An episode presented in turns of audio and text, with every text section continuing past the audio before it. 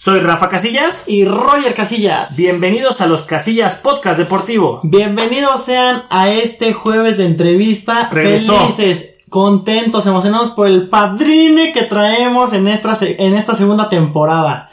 Carnal, déjame te cuento quién es. Échalo. Es originario de Morelos. Ajá. Es multimedallista en nacionales, olimpiadas nacionales, posee varios récords nacionales y bueno, ahorita es preselección para Juegos, eh, para Juegos Olímpicos de Tokio y déjame te digo que es medalla de oro en Juegos Olímpicos de la Juventud Buenos Aires 2018 en la prueba de los 400 metros. Con ustedes, Luis Avilés Ferreiro.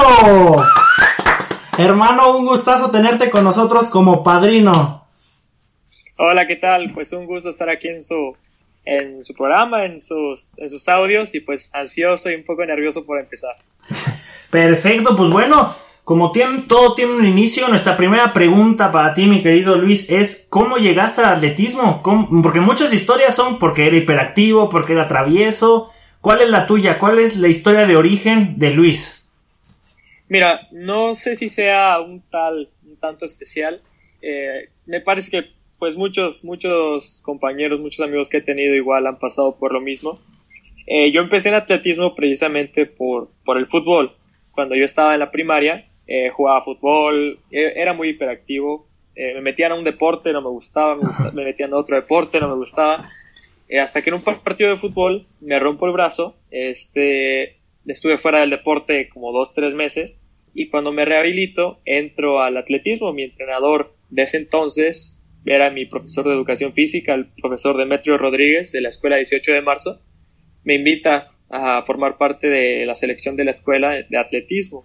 Entonces, pues yo dije, va, no, no sabía bien qué era, Ujú. eh, no tenía ni la más mínima idea de todo lo, lo que consiste la palabra atletismo. Y, y pues así fue como poco a poco me invitaron. Eh, empecé a campeonatos estatales, municipales y, y hasta mi primer campeonato nacional en 2014. Vaya historia. Oye, un- una duda así que me surgió de qué jugabas y a qué equipo le vas.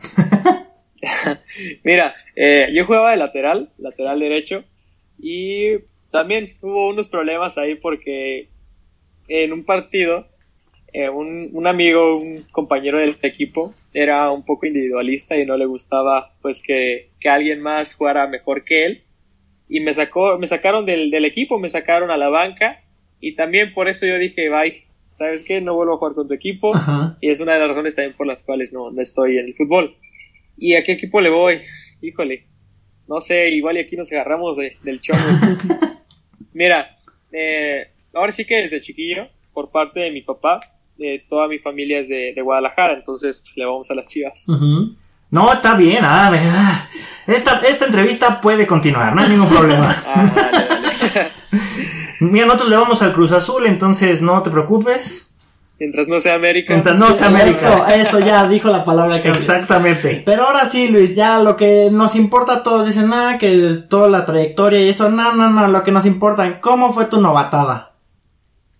Mira, se va a escuchar chistoso, pero sinceramente no tuve novatadas. Otro que también. creo, sí. creo que no tuve ni una. Eh, díganme como quieran, pero este, eh, yo aquí en Morelos fui de los, de los primeros eh, jóvenes en destacar en el atletismo a nivel nacional. Entonces, este, incluso los chicos más grandes con los cuales pues me tocaba competir o me tocaba este, formar parte de, de la habitación, eh, pues hasta cierto punto no ni me hablaban, no sé, no sé por qué, pensaba que yo era mamón, pensaba que yo era pues especial, pero no, todo lo contrario, entonces creo que por eso también nunca, nunca me novatearon. ¿Y después tú sí hiciste novatadas? ¿Ya las nuevas generaciones? Eh, pues no novatadas como tal, igual y este, y una bromita por ahí, pero no pasa de, de pintarle la cara a tus compañeros o, o, o mutilarles. Nada, nada grave. Menos mal, menos mal. Oye, y pues destacaste a nivel nacional y tuviste tu primer llamado a la selección. Ya llevas un buen recorrido, eh, pues viajando por el mundo. ¿Tendrás alguna anécdota que te acuerdes de alguna competencia que digas, hijo, que no sea la de Juegos Olímpicos, otra, que digas, esta de verdad la recuerdo con mucho gusto porque fue mi primera vez que competí por los colores de México o porque fue mi mejor resultado, no sé, ¿tienes alguna? Eh, sí, tengo, tengo dos. Mira, eh, la primera vez que competí por, por México fue en un campeonato, campeonato nacional de primera fuerza, fue en Monterrey, Nuevo León, en el año 2017. Yo tenía 15 años, eh, ya, acababa de cumplir 15 años y, ya me había ido a un campeonato pues, nacional de primera fuerza. Estaba corriendo muy bien, corrí una buena marca y este, la anécdota es que, digamos, la competencia era sábado y domingo y yo competía sábado y domingo. Pero mi regreso era el día domingo en la tarde y noche. Mi vuelo de avión era el domingo en la tarde y noche. Y cuando compito el segundo día, el domingo, pues yo ya estaba listo y estaba con mis maletas listo para regresar a Ciudad de México. Y me marcan, ¿sabes qué? Necesitamos que te quedes porque mañana hay un este, hay una competencia, una tercera prueba que son los relevos eh, 4x400 y pues eh, era un evento internacional porque había bastantes países. Y pues tuve que perder mi vuelo. Eh, yo creo que no es una anécdota como tal, es algo chistoso porque pues perdí la comodidad de regresarme en vuelo y me tuve que regresar en una camioneta. Ah. Eh, iba apretadísimo y desde Monterrey a Ciudad de Monterrey. ¿qué te gusta? 15, 16 horas. Y pues esto muy, muy pesado. Y este, esa es una anécdota de la primera vez que, que representé a México, eso fue en 2017. ¿Y qué resultados sacaron ahí en ese, en ese relevo?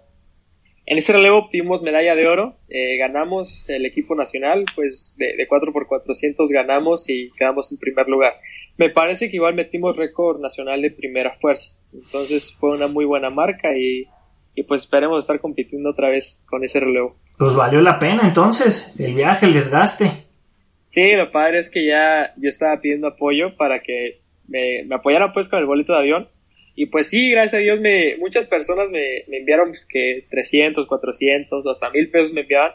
Y pues yo ya estaba en Ciudad de México y me siguen enviando dinero. Entonces, este, no lo saben esas personas, esperamos que no se enteren, pero pues sí me apoyaron. no, pero qué suerte, y como dices, eh, unas por otras, ¿no? La, la comodidad por sacar una medalla de oro, pues bueno, se vale, ¿no? Sí, valió la pena. Y este, y desde ahí hemos estado en, en la mira de, pues de la selección y, estamos ya formando parte de la selección nacional de atletismo. Enhorabuena. Oye, una preguntota. Para mí, la prueba madre. ¿Cómo llegaste a correr los 400 metros planos? Mira, esta también está, está curiosa. En una competencia en 2015 en, en Tlaxcala, hay un, Tlaxcala es una competencia que se llama Evento Atlético Panotla, ¿no? Y este, fuimos a esa competencia y yo igual tenía 14 años, 14, 13 años tenía, perdón. Estaba pequeño, no hacía ninguna prueba de velocidad. Y este, entonces, el, en la competencia, el profesor dice, ¿qué pruebas quieren hacer o qué quieren correr? Y yo dije, pues yo, yo quiero correr, ¿no? Métame a correr lo que sea, profe, pero pues quiero correr algo. Y dice, vas a correr un 400.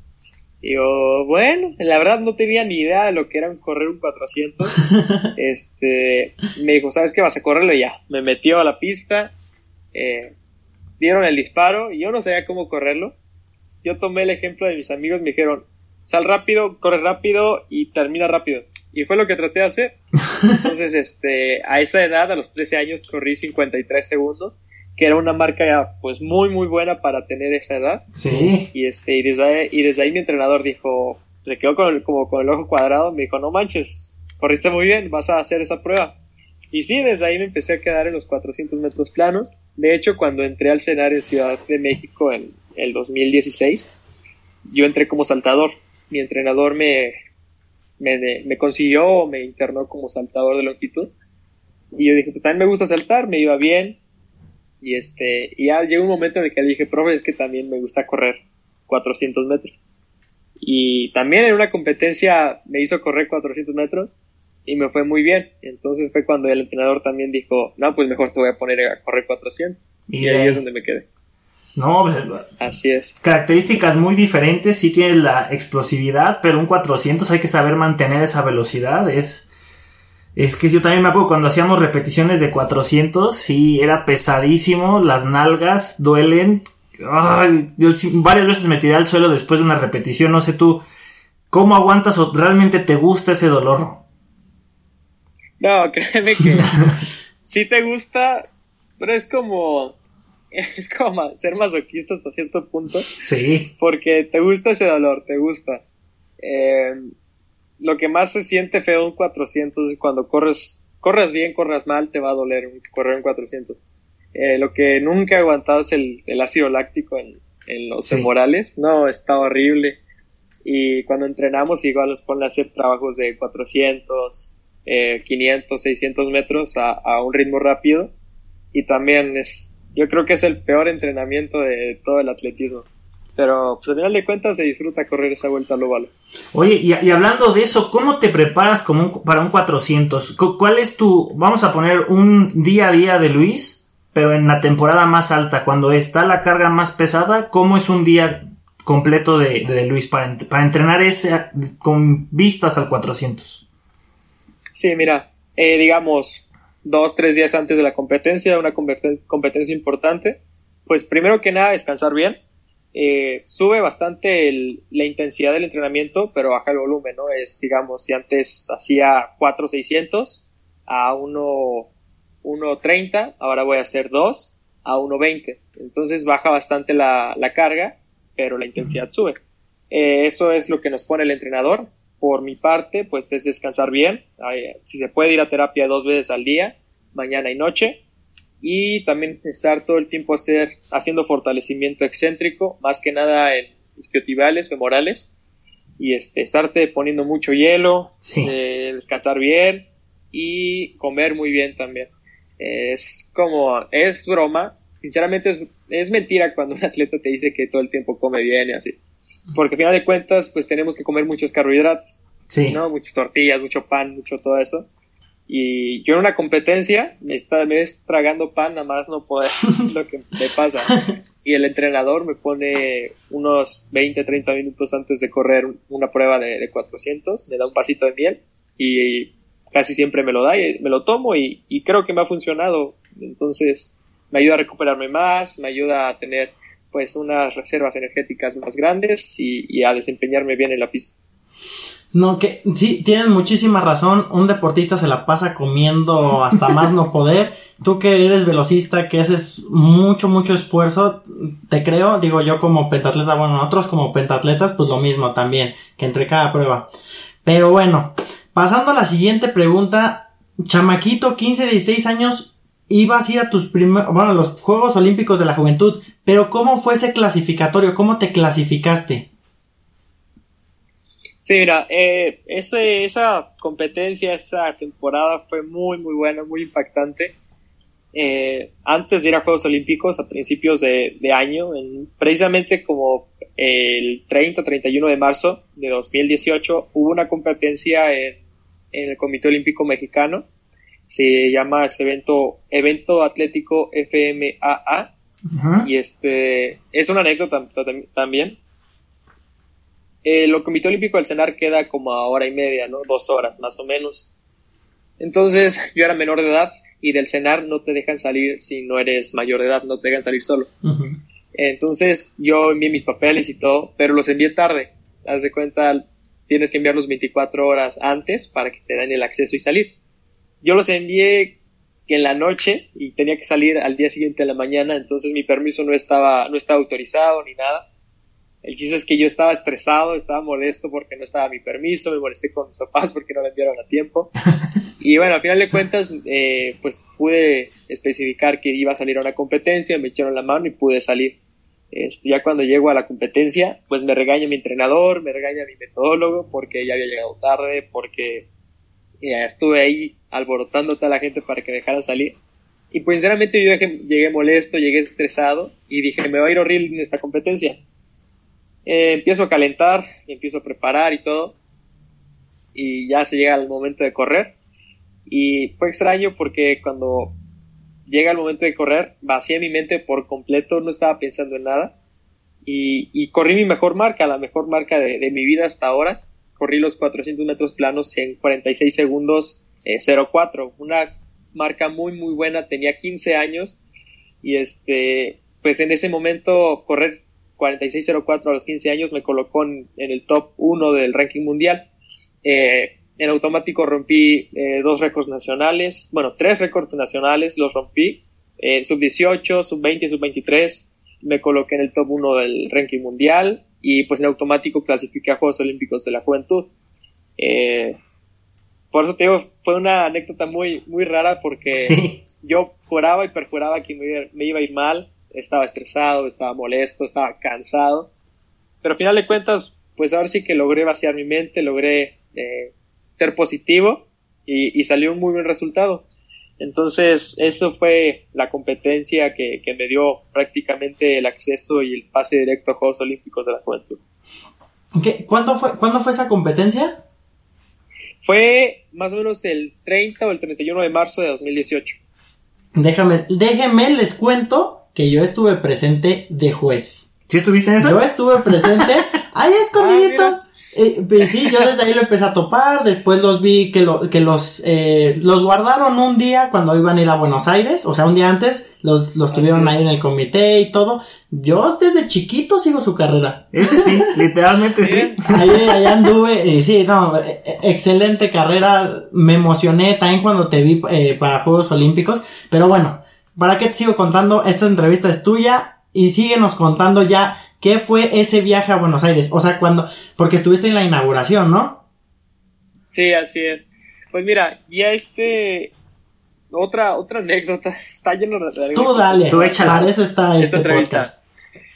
Este, unos, ¿qué te gusta? Una semana antes de que yo me fuera a Buenos Aires, bueno, te miento, unos cinco días antes de que voláramos a Buenos Aires, yo estaba haciendo mi último trabajo de pesas en el CENAR eh, pues ya era el tope de mi temporada, el tope de mi preparación, ya estaba cargando muchísimo peso, ya tenía 16 años y estaba cargando cerca de 220 kilos. Entonces, este, en una repetición, le estaba dando, le estaba entrenando fuerte, estaba motivado, estaba escuchando canciones. Y de repente falseo al, al bajar con, con, el peso y me lesiono la espalda. Entonces, este, imagínate, a cinco días de la competencia más importante de mi vida, y lesionarme la espalda, pues fue un bajón impresionante, fue un bajón increíble. Eh, me, me mermó mucho la preparación, la confianza y todo lo que quieras. Eh, se llega el día, nos, nos dicen, ¿saben qué? Vengan al Comité Olímpico y acá nos vamos. Pues estuvimos un día en el Comité Olímpico, efectivamente. Eh, me dieron todas las terapias que se pudieron, me dieron este, todo el medicamento que se pudo, obviamente, pues eh, legal, ¿no? Sí. Y este, aún así yo llego a Buenos Aires, con todo lo que me hicieron, me escondieron el dolor, me, ayudaron bastante, pero ya el, día, el primer día de, competencia, el primer día que corrí, fue un día jueves en la tarde, en la tarde, tarde noche. Eh, yo estoy, me estoy bañando, recuerdo, me estaba bañando, estaba preparando para la competencia. Y a qué te gusta, dos horas de, entrada a la pista, me estoy bañando y de repente siento un piquete horrible en la espalda. Y como película en serio me tiré al piso, no, no me podía parar, mis piernas se me paralizaron, mi cuerpo se me paralizó incluso. Y llegó un momento en el que yo sinceramente ya no me preocupaba no competir, me, preocupaba el que pues pudiese estar bien, el que pudiese caminar de nuevo, el que pudiese eh, recuperar ahora sí que la movilidad de mis piernas, de mi cuerpo, ¿no?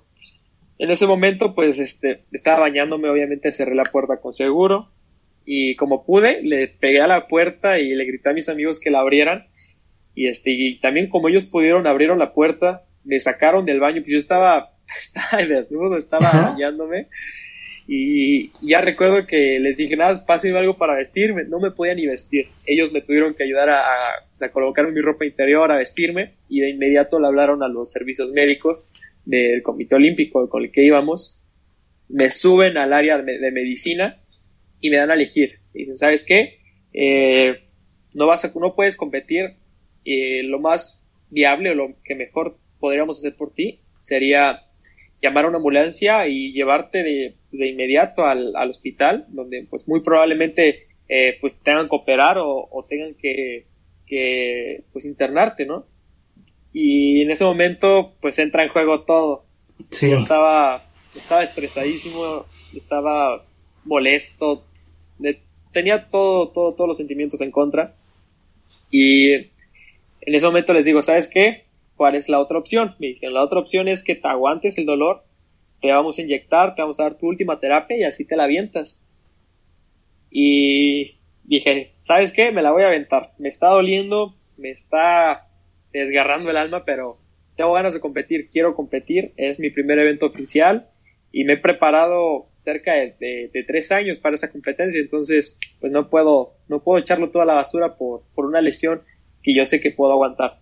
Y ya me, me inyectaron, me hicieron de todo, de hecho tuve que correr vendado, eh, tenía una venda de, de, esas grandotas que les ponen a las, a las recién, recién aliviadas. Ajá. Y tuve que competir así. Me tuvieron que poner una crema, me, me vendaron todo.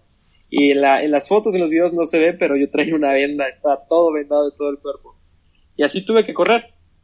Eh, yo yo en, la, en la competencia ya, cuando estábamos en, en listos, lo único que estaba pensando era, por favor, no me duelas, no me duelas, no me duelas. Y en cuanto al disparo, no me dolió y vámonos, así nos la aventamos. Y este, y sí, nos fue bien en esa primera competencia, logramos obtener el primer lugar y clasificar con el mejor tiempo a la final. Entonces, pues estar mi, mis ánimos abajo con esa carrera subieron hasta arriba, se fueron hasta arriba, hasta los cielos. Dije, tengo una posibilidad de ganar, ¿no? Si ya clasifiqué en primer lugar, como era por sumatoria de puntos, eh, de tiempos, perdón, dije, solo tienes que quedar entre los primeros tres en la segunda prueba y ya tienes una medalla de oro, plata o bronce. Sí. Y, así fue, así fue como clasifiqué con el mejor tiempo. Eh, yo solo tenía que buscar un primero segundo lugar o tercero para, para obtener una medalla y así fue como pasó. Eh, quedé en segundo lugar ya en la segunda parte y, y, me ganó un chico de Zambia, pero ese chico de Zambia había quedado, había clasificado con la tercer mejor marca. Entonces, cuando se hace la sumatoria de los, de los tiempos, pues ahí me, me dan la medalla de oro por, por la sumatoria, pues fui el, fui el, mejor tiempo de las dos pruebas. Y pues ahí es cuando me da la noticia que, que logré la medalla de oro. No sabes cómo me encanta escuchar estas historias. Se te pone, lo hemos dicho con, con todos los que han estado con nosotros, la piel chinita, el, el, ese escenario. Y ahora tú nos cuentas algo diferente, o sea, algo que nunca habíamos escuchado en, en nuestro programa una lesión, o sea, primero, ¿cómo clasificaste? Después está enojado. Después ganaste una medalla después de una lesión. O sea, es una historia de superación de Disney. Sí. sí, claro.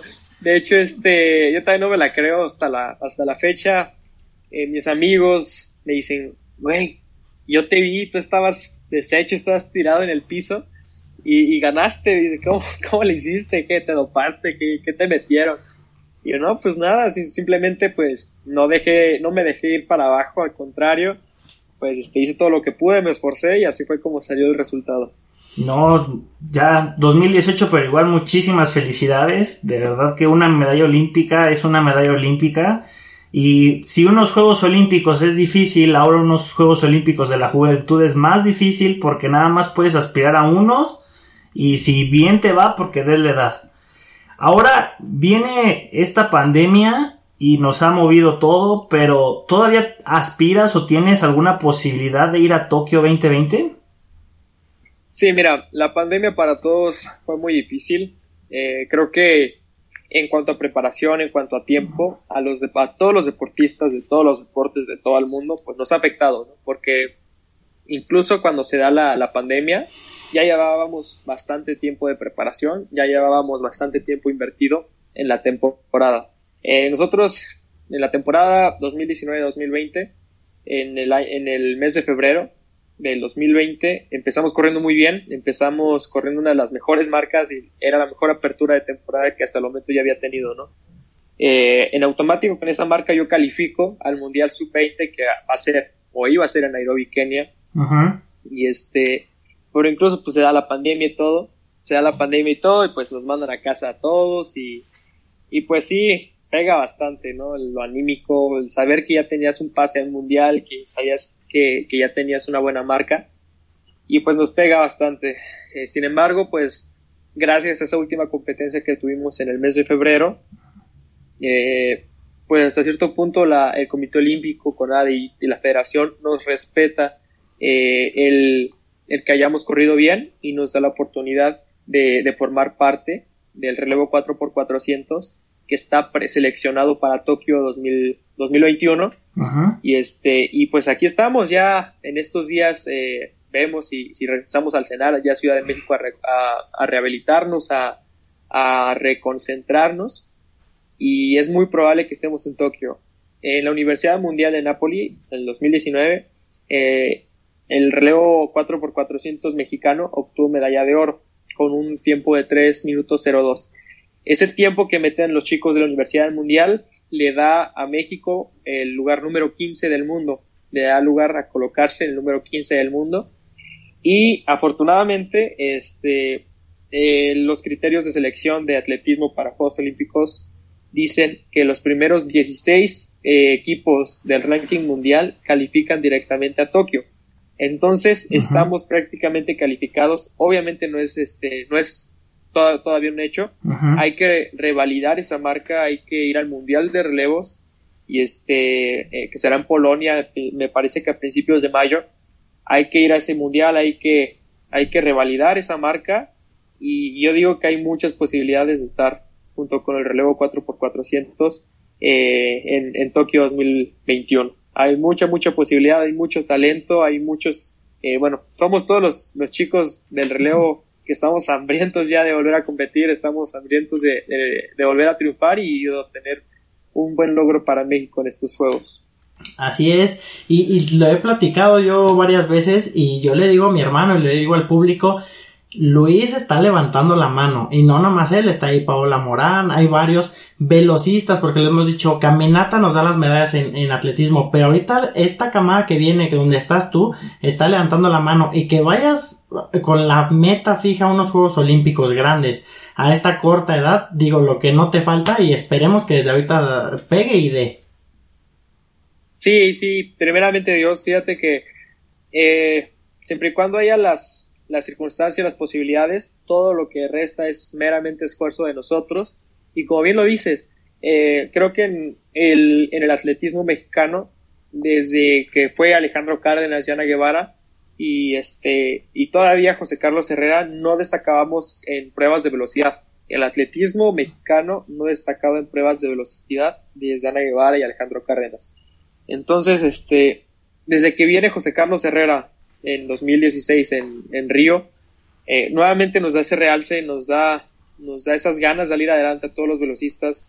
Posteriormente, eh, creo que yo también eh, fui gran, gran, de gran apoyo porque en 2018 para adelante, cuando yo obtengo esa medalla de, de oro, varios compañeros, varios amigos, varios atletas, incluso de otras pruebas, empiezan a obtener logros a nivel mundial a nivel internacional ellos empiezan a destacar, Paola Morán, Valente Mendoza, eh, el relevo 4x400, todos los chicos de velocidad de aquí del país han estado obteniendo eh, buenos resultados a nivel internacional. Pero bien, es, es como lo dices, es esta camada de, velocistas, de, deportistas en, en, la prueba, en pruebas de velocidad que vienen destacando y que pues vamos con todo, vamos a intentar realzar el nombre de México y, y pues llevarlo a unos Juegos Olímpicos con un buen relevo y esperemos tener un buen resultado.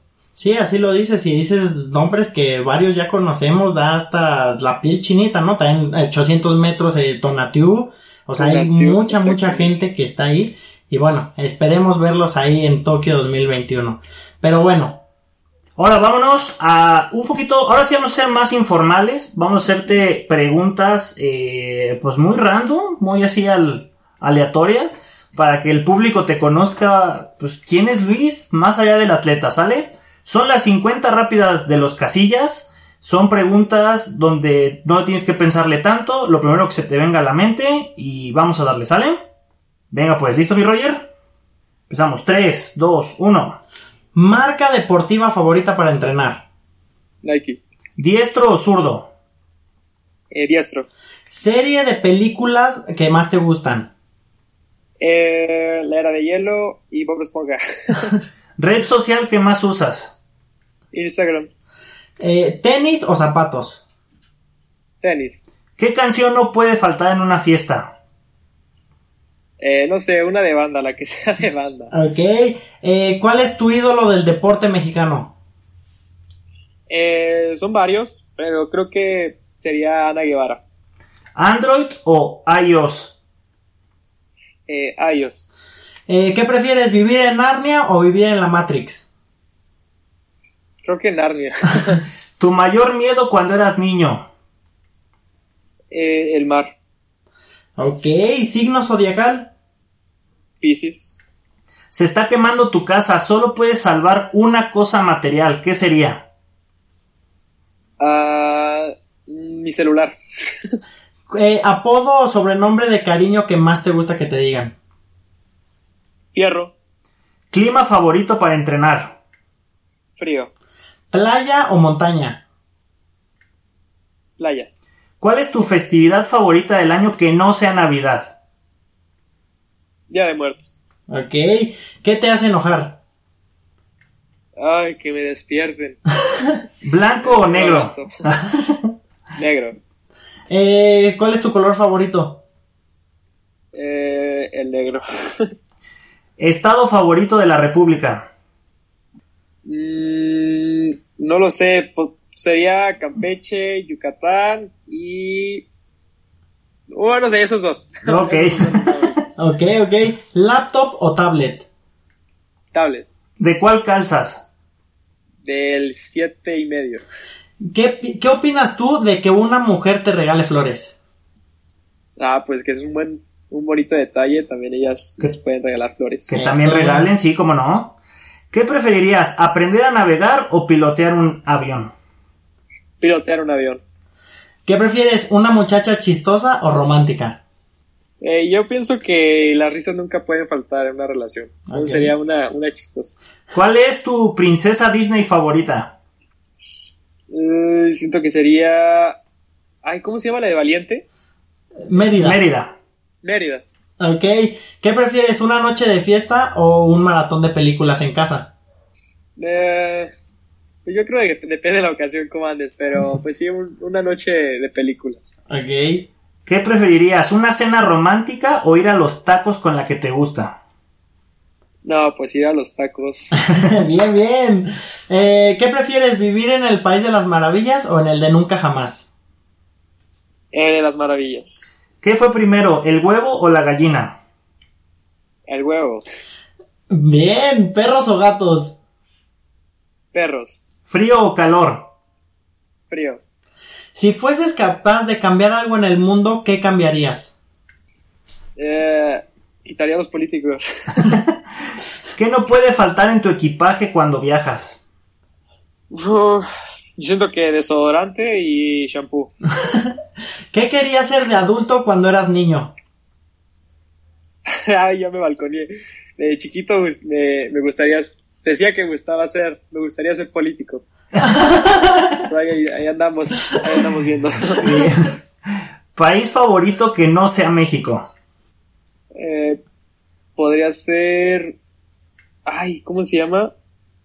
Ay, no recuerdo el nombre, sí, es ¿Qué tiene o, o por qué es conocido? Sicilia, Sicilia, que es Sicilia. en- en Italia. Es, bueno, es un, un europeo, un, Un país europeo. no cuál. Ok. ¿Eres detallista o prefieres que te mimen? Es, la verdad sí soy, preferiría que me mimaran. ¿Qué preferirías, saber cómo vas a morir o cuándo vas a morir? No te escuché bien, perdón. perdón. Eh, ¿Qué preferirías, saber cómo vas a morir o cuándo vas a morir? Eh, yo creo que saber cómo. Ok. ¿Cuál es tu serie favorita? Ay, ya se te acabó, pero eh, pues aquí con, con mi novia estábamos viendo la de 100 días para enamorar, para enamorarnos. Y este, ya se acabó la serie, pero pues me gustó mucho. Yo creo que sería eso. Ok. No. ¿Qué prefieres, reggaetón o banda? Banda. ¿Superhéroe favorito? Es Batman. ¿Qué prefieres, a Godzilla o a King Kong? A King Kong. ¿Six Flags o el Papalote Museo del Niño? Eh, yo creo que Six Flags. ¿Qué fue más triste, la muerte de Mufasa o que no se acaba la pandemia? Ah, pues que nos acaba la pantalla. ¿Quién prefieres que sea tu entrenador? ¿Phil de Hércules o Mushu de Mulan? Uy.